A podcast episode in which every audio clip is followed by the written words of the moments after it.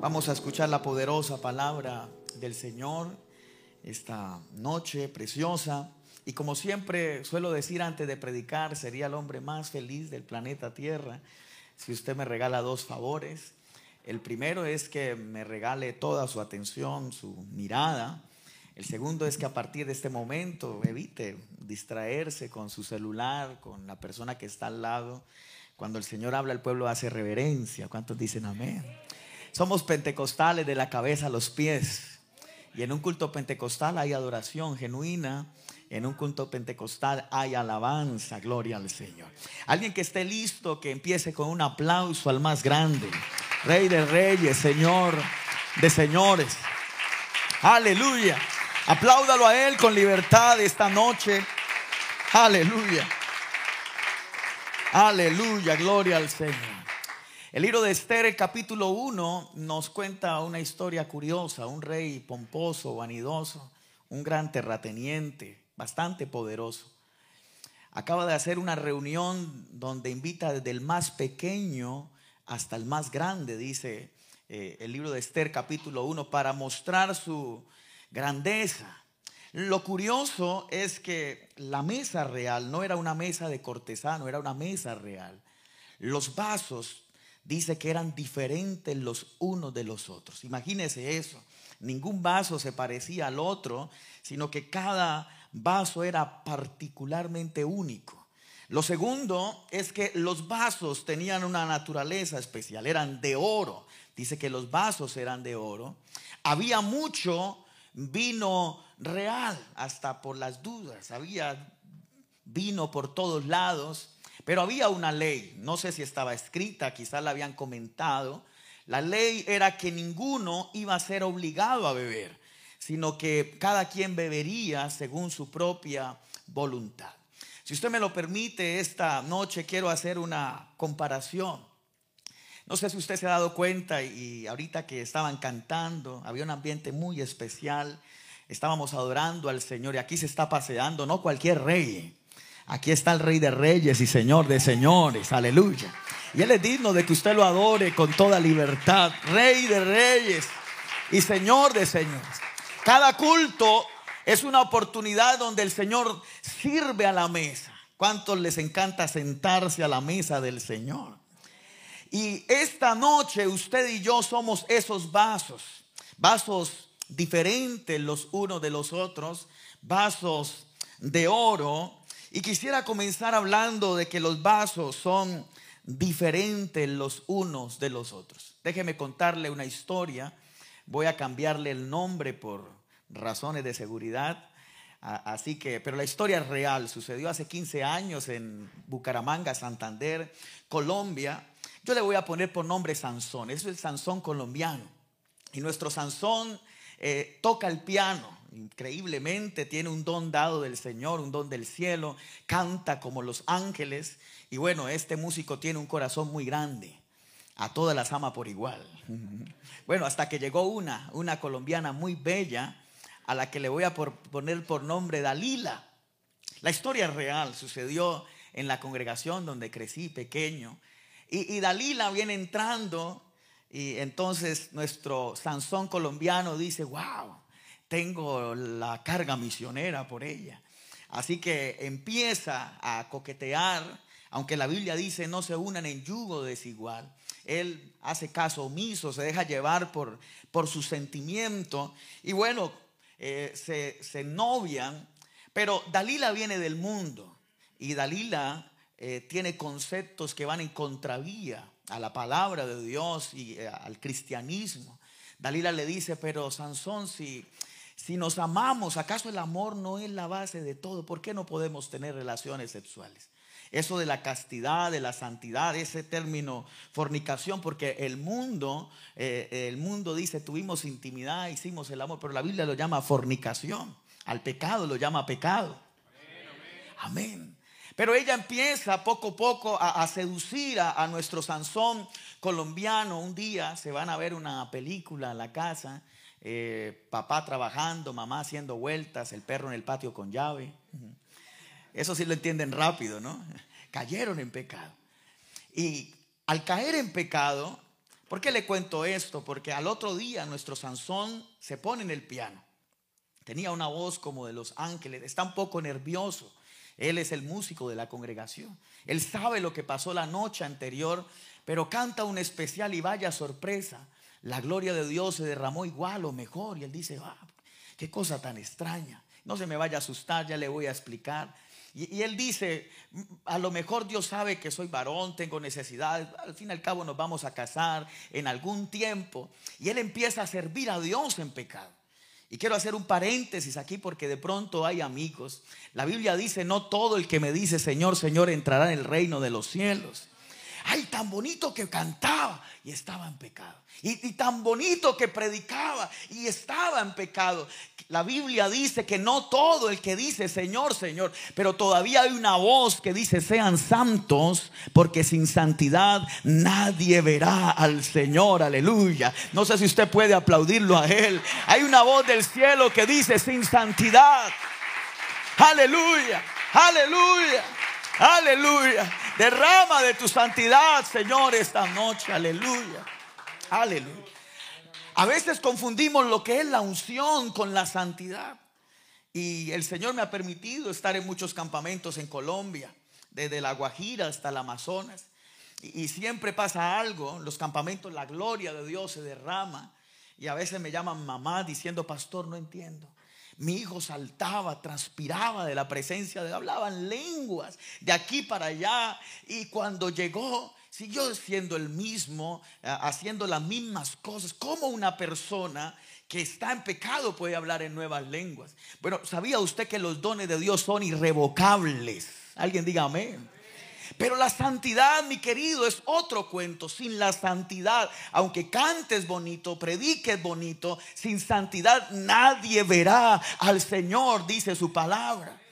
Esta historia no tiene un final feliz. Nuestro Sansón colombiano esta mañana se acaba de enterar de que su mejor amigo, el que voy a llamar el filisteo, acaba de engañarlo con su prometida, su novia. Así que él está los santanderianos tenemos fama de ser eh, bastante fuertes en carácter y más las mujeres santanderianas. En Santander la que manda es la mujer. Mm, mm. Y, tienen fama de que le pegan al esposo. Adriana no es así, tranquilos. Hay algún santanderiano por aquí colombiano, ¿no? Bueno, gracias a Dios.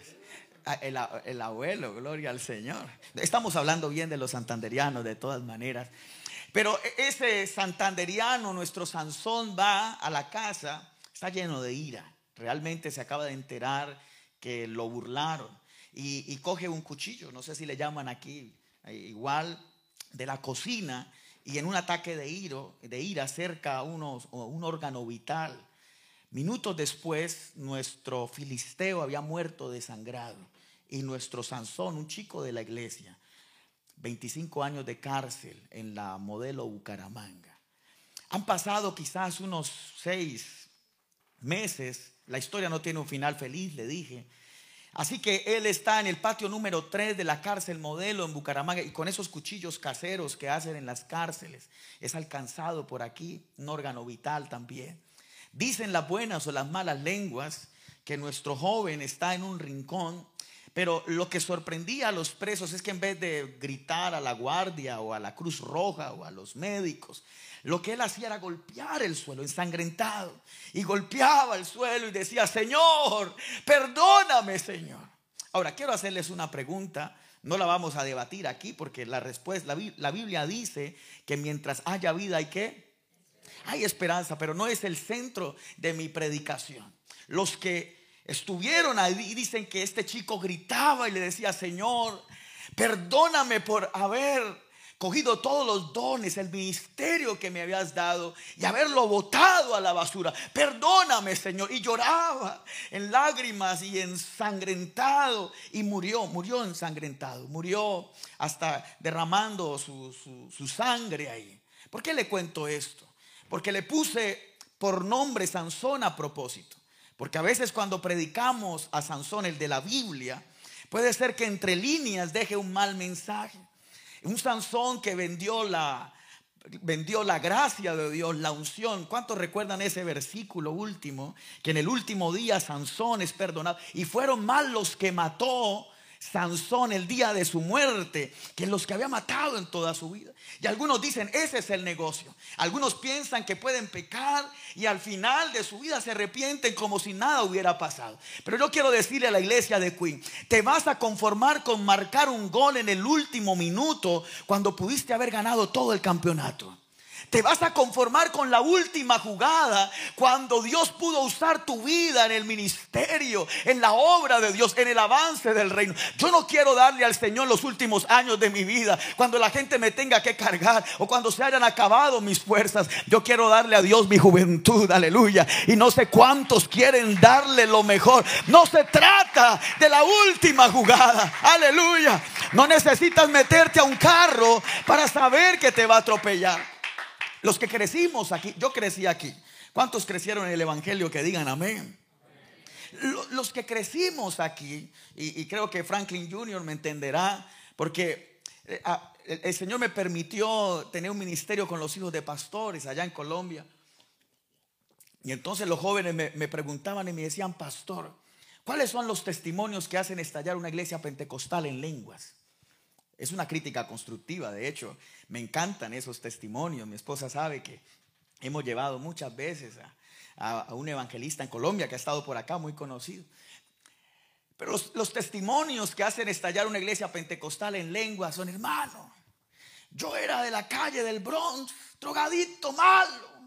Y ahora soy un gran predicador. Uy, eso enciende una iglesia pentecostal. Aleluya. Y hermano, yo era del frente tal de la, de, en Colombia del frente tal, armado, subversivo, con tantos muertos, y ahora soy un predicador. Y entonces los que crecimos aquí decimos, y, yo no tengo testimonio para contar. y como que, como que vamos al pastor y le decimos, pastor, déjeme ir al mundo a hacer mi testimonio, ya vuelvo. Pero tú no necesitas meterte a un carro para saber que te va a matar. Tú tienes una identidad de parte de Dios. Eres vaso único, tienes una identidad del cielo. Tanto que el diablo la codicia cuando te ve. Eres un vaso único en las manos de Dios. Por eso no le bajes la cabeza a nadie. Hay jóvenes que le bajan la cabeza a sus compañeros de clase, de trabajo, porque la gente a veces pasa y dice, ay, pobrecitos, esa gente allá les lavaron el cerebro, lambeladrillo, dicen en Colombia, retrógrados, ¿cuáles pobrecitos? Los que estamos aquí somos los hijos Rey de Reyes y Señor de Señores. Alguien apláudalo a Él. No le bajes la cabeza a nadie. Ser un hijo de Dios es la cosa más extraordinaria que le pueda pasar a un hombre en la tierra. Alguien aplauda al Señor esta noche. ¿Será que usted puede abrir sus labios esta noche? Empiece a adorarlo. Eres vaso único. Tienes propósito en Dios. Aleluya. En, Colombia había una cantante del mundo secular, se llamaba Patricia Terán. Hay colombianos aquí que digan amén. Bueno, hace muchos años, una cantante mundana en un accidente automovilístico se quita la vida. No sé si le recordé el pasado a alguien quizás, pero eh, en un accidente muere y empiezan las principales ciudades de Colombia a buscar el reemplazo de Patricia Terán. En ese momento la única cristiana de la casa era mi mamá y este predicador que tendría 10 años. Así que mi prima, para no alargarle, mi, familia es de músicos. Mi prima, una voz potente para el vallenato, se inscribe a un campeonato local, estaban buscando, era una especie de reality, no, no televisivo como los de ahora, sino en cantinas, tarimas que ponían en las ciudades. Así que contra todos los diagnósticos y pronósticos gana el concurso local. Luego se presenta contra el ganador de las principales ciudades, gana. Para resumirle la historia, un contrato millonario con Sony Music. Conoció, se fue a la ciudad de Bogotá, capital, y conoció a los grandes intérpretes, compositores del vallenato, a cinco minutos de la fama. Para esos días mi mamá le predicaba el Evangelio y le decía, Adriana, se llama igual que mi esposa, Adriana, ¿por qué no vas a un culto? Y ella sacaba la agenda y decía, no, tía, estoy muy, muy, muy ocupada, no puedo. Y de hecho estaba viajando de aquí para allá, conciertos, grabando. Pero tenía alrededor de 17 años, estaba muy joven. Así que el productor, cuando terminaron la última canción, la llamó a un cuarto oscuro y le dijo, bueno muchacha, usted quiere triunfar aquí, usted tendrá que ceder a ciertas cosas. Ustedes me entienden lo que se llama acoso. Y entonces ella se pone blanca y sale corriendo. El productor por miedo a una demanda la llama y le dice, olvídate lo que pasó, estás a cinco minutos de tu fama, de tu carrera musical, vas a ser conocida, mucho dinero. Pero ella llegó muy, muy, muy tocada por eso. Se dio cuenta que en el mundo para triunfar tendrás que pasar por encima de tus principios y de tus valores.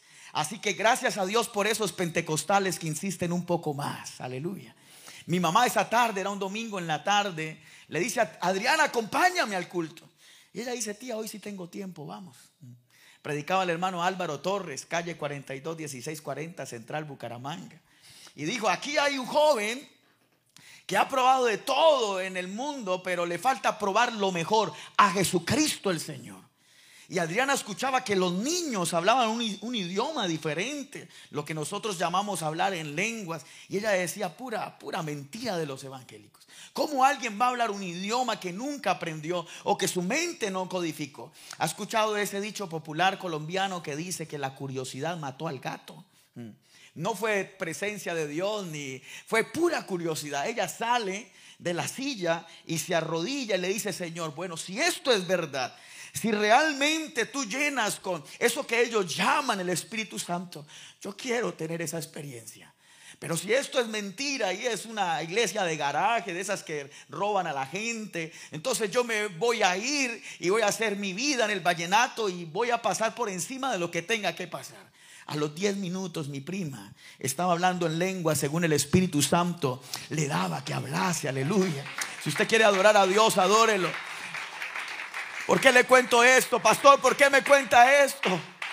Escuche, este mismo día, Adriana era de 17 años, su mayor posesión eran sus jeans, sus joyas, se sentía muy orgullosa de eso, estaba jovencita, un buen cuerpo. Así que ella llega y empieza a coger las joyas, los jeans, sus pantalones, todo el maquillaje y empieza a decirle a Azucena, otra prima, te, te, regalo eso o págamelo a cotas, lo que quieras. Y Azucena que la conocía, le decía, Adriana, te enloqueciste, ¿qué te pasa? Pero lo que más me sorprendió, yo tenía 10, 11 años. En ese entonces los celulares eran como una panela negra, grandotota.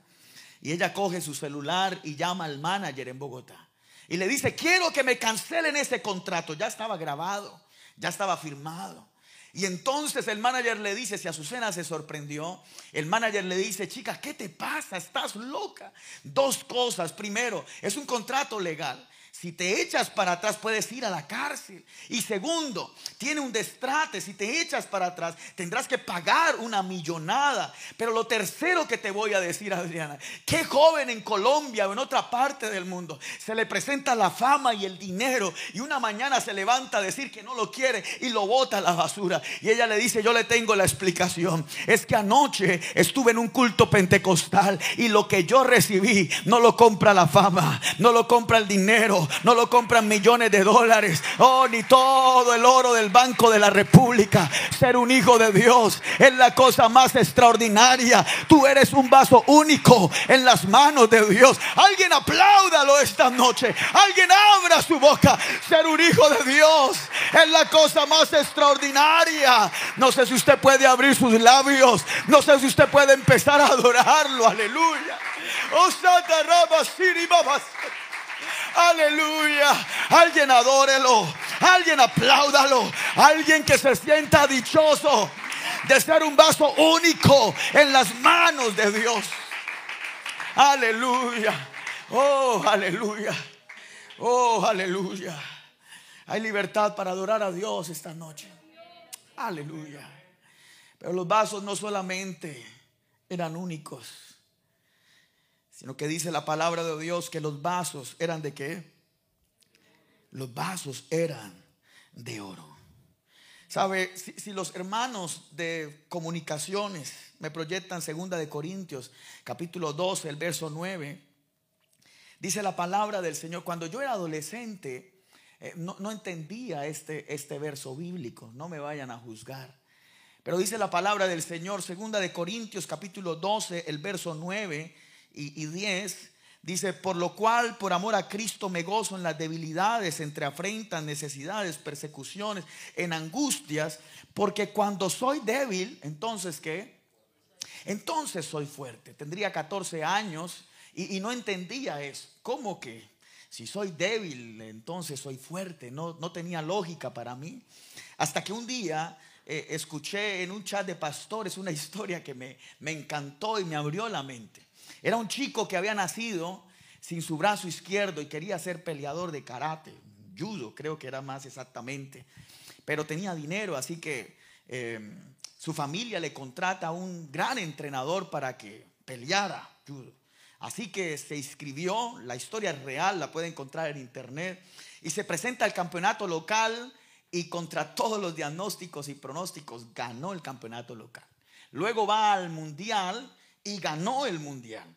Así que, estando dos meses después, está escrito en el libro de los récords Guinness, un chico sin su brazo izquierdo ganó campeonato eh, mundial de karate, judo creo que es.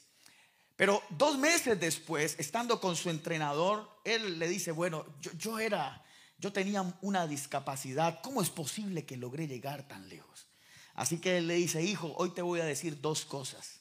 Lo primero es que como no tenías muchas posibilidades, lo único que podías hacer, te concentraste tanto, la mejor llave del karate nadie la hace como tú, tú la haces perfecta, la mejor llave del judo, tú la haces perfectamente. Y el segundo secreto es que la única forma que tiene tu contrincante de parar esa llave es cogiéndote del brazo izquierdo y como tú no lo tienes. Lo que era su debilidad había terminado siendo su mayor fortaleza, aleluya.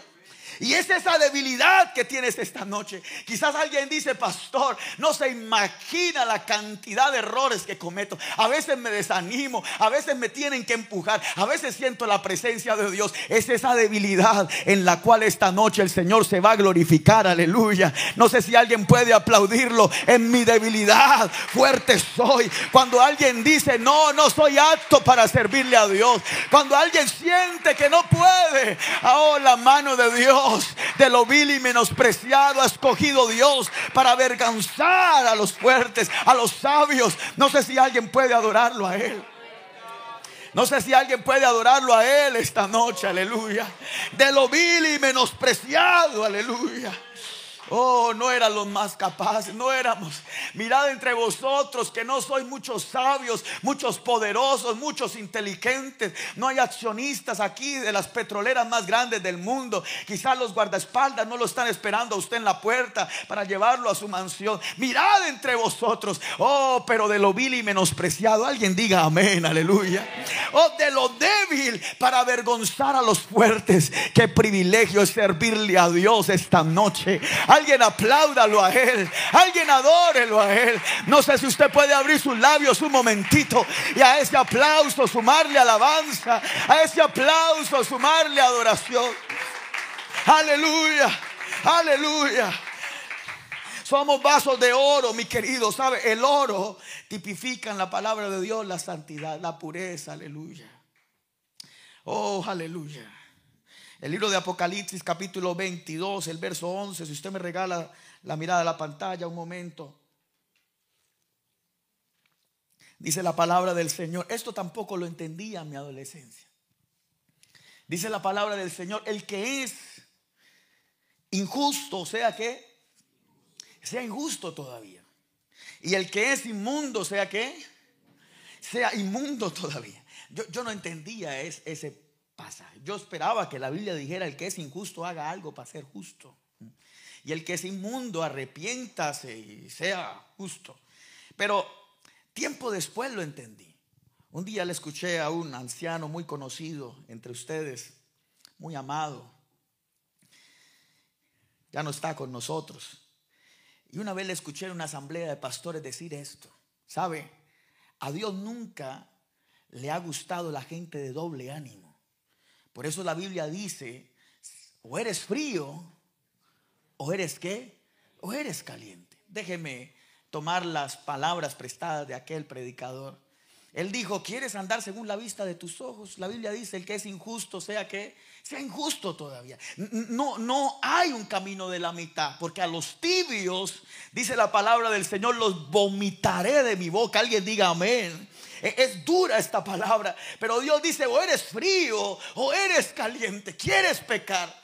¿Quieres inventar un pecado y estrenarlo? Pues la Biblia dice, ve y anda según la vista de tus ojos y que se alegre tu corazón. Pero si vas a ser justo, oh, santifícate todos los días de tu vida. Aleluya. Que el primer pensamiento en la mañana sea Cristo y el último en acostarse. Yo no sé si alguien puede decir amén, pero Dios está por encima del dinero. Dios está por encima de los placeres del mundo. Oh, Dios está por encima de cualquier cosa, aleluya. Alguien diga amén a eso. Realmente el Señor es tu prioridad. No sé si es mi impresión de, un colombiano que visita Estados Unidos. El Señor me ha permitido venir muchas veces, desde hace seis años para acá. Pero cada vez que vengo, la gente está preocupada por el sueño americano. Y es trabajar y hay gente que trabaja hasta tres trabajos y, trabajan por horas de aquí para allá, no duermen. Pastor, no hay tiempo para el culto. Pastor, es que estoy trabajando, haciendo dinero y, y los sueños y la visión. Y qué lindo es eso. Creo que algunos salieron de sus países buscando precisa, algunos ya nacieron aquí con padres visionarios que se vinieron, pero realmente el Señor es el primero en tu agenda. Realmente el Señor está por encima de tu trabajo, por encima de tus sueños, por encima del dinero. Porque dice, ustedes me llaman Señor, pero ustedes no me obedecen. Su corazón está lejos de mí. Pero ¿cuántos esta noche le quieren decir, Señor, tú estás en el centro de mi vida? Eres más importante que aún que el aire que respiro. Alguien apláudalo a Él. Alguien apláudalo a Él. Alguien adórelo a Él. ¿Será que usted puede abrir su boca un momentito? Aleluya. Alguien abra su boca. Alguien abra su boca. Aleluya. Oh, aleluya.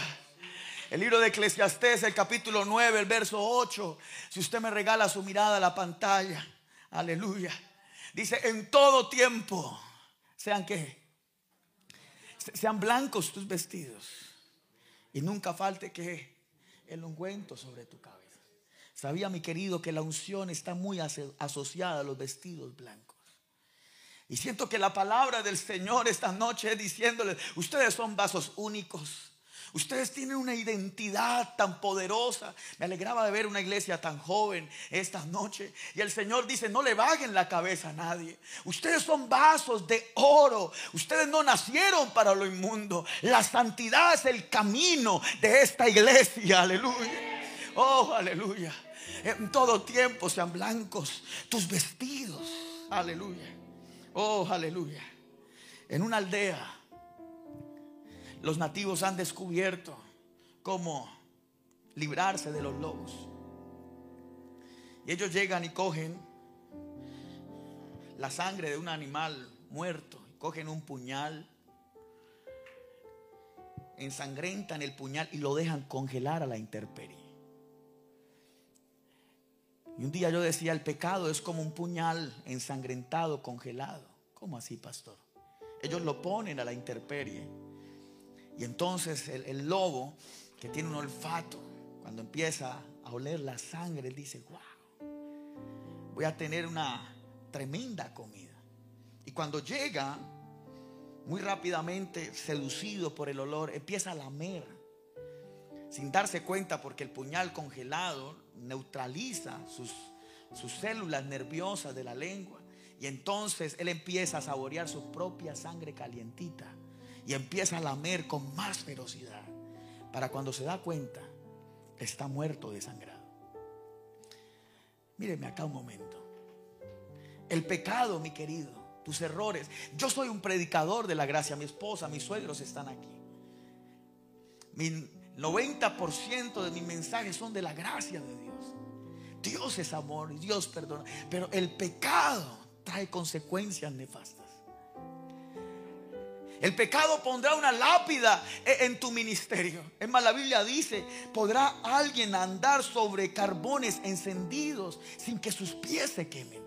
¿Realmente piensas que puedes jugar con el Evangelio y caminar sobre carbones encendidos sin que tus pies se quemen? Los errores, los fracasos, el pecado pondrán una lápida a tu ministerio. Vas a botar a la basura lo que Dios te dio.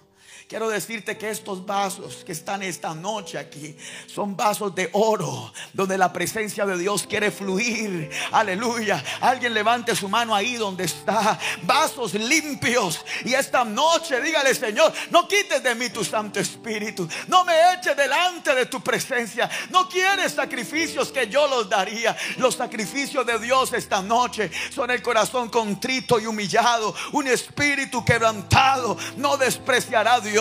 No sé si alguien puede aplaudirlo a Él con el alma y abrir sus labios. Aleluya. Aleluya. Aleluya. Alguien apláudalo a Él. Alguien apláudalo a Él. Oh, aleluya. Oh, aleluya. Hay poder en el nombre de Jesús esta noche. Hay todo poder en el nombre de Jesús esta noche. Vasos no solamente eran diferentes los unos de los otros. Los vasos no solamente eran de oro, sino dice la palabra del Señor que había mucho vino real. ¿Sabía usted que había vino de cortesano y vino real? E- El vino real era un vino de alta calidad, aleluya, de la mejor calidad. ¿Sabe qué es lo que sobra en un culto pentecostal? El vino nuevo, aleluya. Dios ha prometido vino para odres nuevos. Esas ideas frescas, e- esa unción que necesita el mundo después de esta pandemia, no se puede derramar en vasos que están obsoletos. Porque escuche, se rompe el odre y se pierde el vino. Pero sobre odre nuevo será derramado el vino nuevo. Yo no sé si alguien quiere la presencia de Dios esta noche. Yo no sé si alguien quiere esta gloria divina, aleluya, que emprenda el corazón del hombre, ese brillo en el rostro que te da un toque especial. Sé que hay gente aquí que se ha soñado predicando. Sé que hay gente aquí que se ha soñado cantando y que cuando componen sus canciones y cuando abren sus labios, la gloria de Dios se derrama en todo un país. Algunos se sueñan pre- predicándole a los niños y que en escuela dominical los niños son bautizados con el poder del Espíritu Santo. Pues quiero decir que la Biblia dice, recibiréis poder cuando haya venido sobre vosotros el Espíritu Santo y me seréis testigos. Alguien empiece a a Él. Alguien empiece a abrir su boca. Reciban poder de lo alto. Ese vino nuevo. Oh, oh, aleluya. Aleluya. Hay poder en el nombre de Jesús. Aleluya. Aleluya. Aleluya. ¿Sabe? Conocí un niño, tenía ocho años. Y a la edad de ocho años, a veces pensamos que son las frases de cajón de los predicadores. Y cuando vuestro pastor se acerca y dice, Dios tiene un propósito con tu vida. Algunos dirán, bueno, a lo mejor es la frase de cajón que le dirá a todos. Pero esa frase es real. Dios tiene un propósito especial con cada uno de los que estamos. Pero el tiempo pasaba y, y no había manifestación del poder de Dios, el bautismo del Espíritu Santo sobre su vida. Ya no tenía ocho años, sino que ahora tenía casi los 20. Tenía 19 para cumplir 20. Y no recibía el bautismo del Espíritu Santo con la señal de hablar en nuevas lenguas. Así que se inscribe a una convocatoria colombiana del ICETES, una empresa que da becas del gobierno. Se presentaron más de mil colombianos para escoger 10 para una beca en Rusia, ciencias puras. Así que él se inscribe, pasa la primera prueba, son cinco pruebas, la última en Bogotá. A lo último le llega una carta que decía, señor Andrés Fuentes, Usted ha sido seleccionado con 11 colombianos más para viajar a la ciudad de San Petersburgo, Rusia, a estudiar el pregrado de su escogencia. Cuando yo leí esa carta, mis hermanos, empecé a llorar, pero no, no de felicidad. Les voy a confesar algo aquí con todo mi corazón. He escuchado muchos pastores y les creo porque Dios obra de maneras diferentes. Hay ministros que nunca pensaron ser pastores ni por la cabeza. Pero yo le voy a decir todo lo contrario. Yo veía a mi pastor, el hermano Álvaro Torres, predicar. Yo tenía nueve años. Y yo estaba ahí, sentía un fuego. Y yo decía, cuando grande quiero ser un predicador. Lo que fuera por servirle a Dios. Creo que Dios me tocaba ahí en la silla y tenía un deseo profundo de predicar el Evangelio, pero nada pasaba. Usted sabe que es que Dios levante ministerios y el que se sentaba contigo con menos tiempo, Dios lo empieza a usar y contigo no pasa nada. Yo sentía como si Dios me hubiera volteado el rostro 12 años, como si Dios hubiera servido una mesa y alguien se hubiera comido el pan que a mí me pertenecía. Así que yo estaba frustrado, muy frustrado. Para esa época, con 19 años, el Señor me había visitado económicamente, tenía un trabajo envidiable, con un sueldo muy, muy alto en Colombia, con 19 añitos. Tenía una empresa que tenía dos empleados y el Señor me estaba bendiciendo de una manera especial, pero yo no era feliz podía tener dinero, podía tener una beca, pero yo quería servirle al Señor. Había un llamamiento en mi vida, pero nada pasaba. Así que compré la ropa, porque Rusia es un país frío. La familia me hizo una despedida que le valió un buen dinero. Pero faltando 12 días para el viaje, acaban de posesionar un pastor ahí en, en el barrio donde yo me congregaba, siempre me congregué en la central, pero posteriormente me fui a apoyar aquella obra. Así que voy saliendo del apartamento y, el pastor que habían posesionado me manda a llamar a su carro. Y me dice, Andresito, ¿qué pasa contigo? Es que yo me arrodillo a orar y se me viene tu nombre. Pasa algo contigo, hijo. Yo le dije, ¿cómo así, hermano José? Usted no sabe. Yo me voy de Colombia cinco años y a lo mejor no vuelva por acá no quiero saber. Y él me dice, ¿por qué? Yo le dije, yo quería servirle a Dios. Yo quería, yo hubiera dejado lo que fuera, pero irme a predicar a la montaña que me enviara. Pero nada pasó. Y él ministró mi vida con unas palabras que Dios va a ministrar la vida de alguien. Él me dijo, Andrés, estando persuadido de esto, que el que comenzó en vosotros la buena obra, Él la terminará. Dios no deja a nadie en obra negra. Lo que Dios empieza, Él lo termina. Si Dios te hizo un llamado, oh, hay unción esta noche, hay Espíritu Santo sin medida. Alguien abra sus labios. Espíritu Santo sopla. Espíritu Santo sopla. Espíritu Santo sopla. Oh, Siento que Dios va a llamar ministerios esta noche. Siento que el Espíritu Santo va a derramar de su gloria de una manera extraordinaria. Oiga, yo no sé si alguien puede. Estoy escuchando un idioma que al diablo no le gusta. Es el idioma del Espíritu de Dios. Aleluya. Adórelo, adórelo, adórelo. Oh, Oh, aleluya. Oh, aleluya. Oh, aleluya. ¿Sabe? Dios va a mandar a alguien malherido para la casa esta noche. Le va a clavar la espada del Espíritu. Y te va a enviar botando sangre. Te va a herir y te va a doler. Oh, aleluya. Yo subí a mi habitación y sonaba una canción, yo quiero más de ti, aleluya. No sé cuántas veces aleatoriamente sonó esa canción en mi computador, sonó tantas veces, quebranta mi corazón. Y, ahí en, en ese rincón, yo empecé a hablar con el Señor y le decía, Señor, tú sabes que yo hubiera dado lo que fuera por servirte, pero nada pasó. Hoy tengo dinero, tengo una beca, e, estoy bien, pero me siento incompleto, siento que no soy feliz. Y empecé a llorar y pasaron las horas. Yo creo en el llamamiento indirecto de Dios. Cuando Dios usa un hombre para llamar a otro hombre. Pero también creo en el llamamiento directo de Dios. Aleluya. No sé si eran las 4 o 5 de la mañana, pero yo veo dos caminos. Y el Señor me dice, Andrés, si te vas para Rusia, yo voy a estar contigo donde quiera que vayas.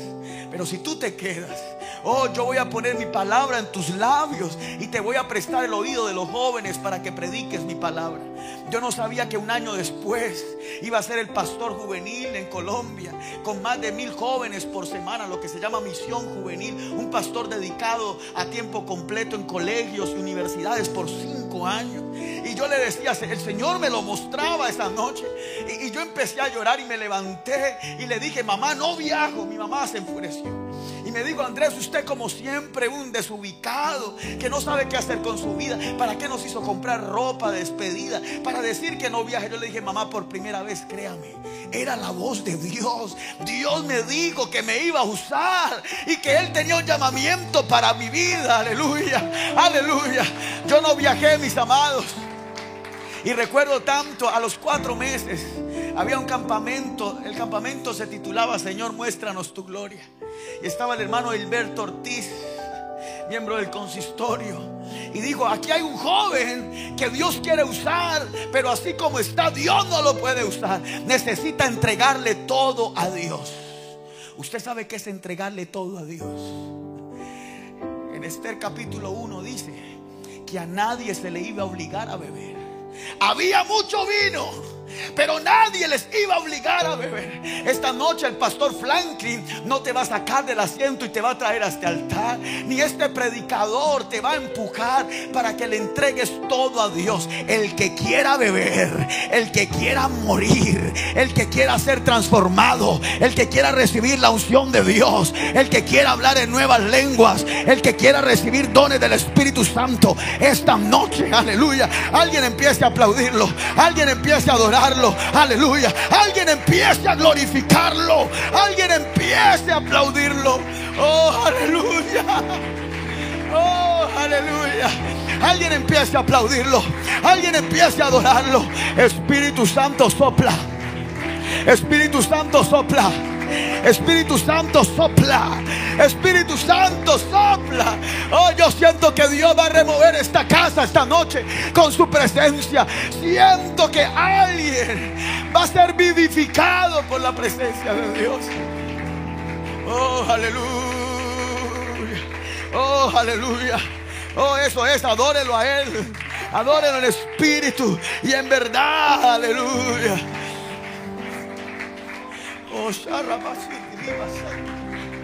Yo salí de esa silla, mi amado. Aleluya. Y esa noche le dije, Señor, te entrego todo. Piénselo muy bien antes de pasar a este altar. Porque Dios te va a quitar cosas que no quieres que te quiten. Y te voy a decir la verdad, te va a doler. Dios te va a mandar a casa botando sangre. Oh, aleluya. Dios te va a quitar amigos que no quieres que te quiten. Oh, Dios va a tocar ese diploma que estás colgando en la pared. Dios te lo va a pedir. Te va a pedir tu tiempo. Te va a pedir tu dinero. Te va a pedir tus dones. Te va a pedir tus talentos. Aleluya. Oh, aleluya. ¿Quién te digo que Dios se conforma con el 99% de tu vida? Si usted va a una tienda y en la etiqueta de la botella dice 99.9 de agua pura. 0.01 de agua de inodoro, así le decimos en Colombia. ¿Quién compraría esa agua? Nadie comprar. Pastor, pero es solamente el 0.01. ¿Qué te hace pensar que Dios se va a conformar con el 90% de tu vida? Dios dice, me amarán con todas sus fuerzas. Me amarán con toda su mente. Me amarán con todo su corazón. Con cada átomo de su cuerpo. Con cada fibra de su ser. Alguien puede aplaudirlo esta noche. Alguien que cierre sus ojos. Aleluya.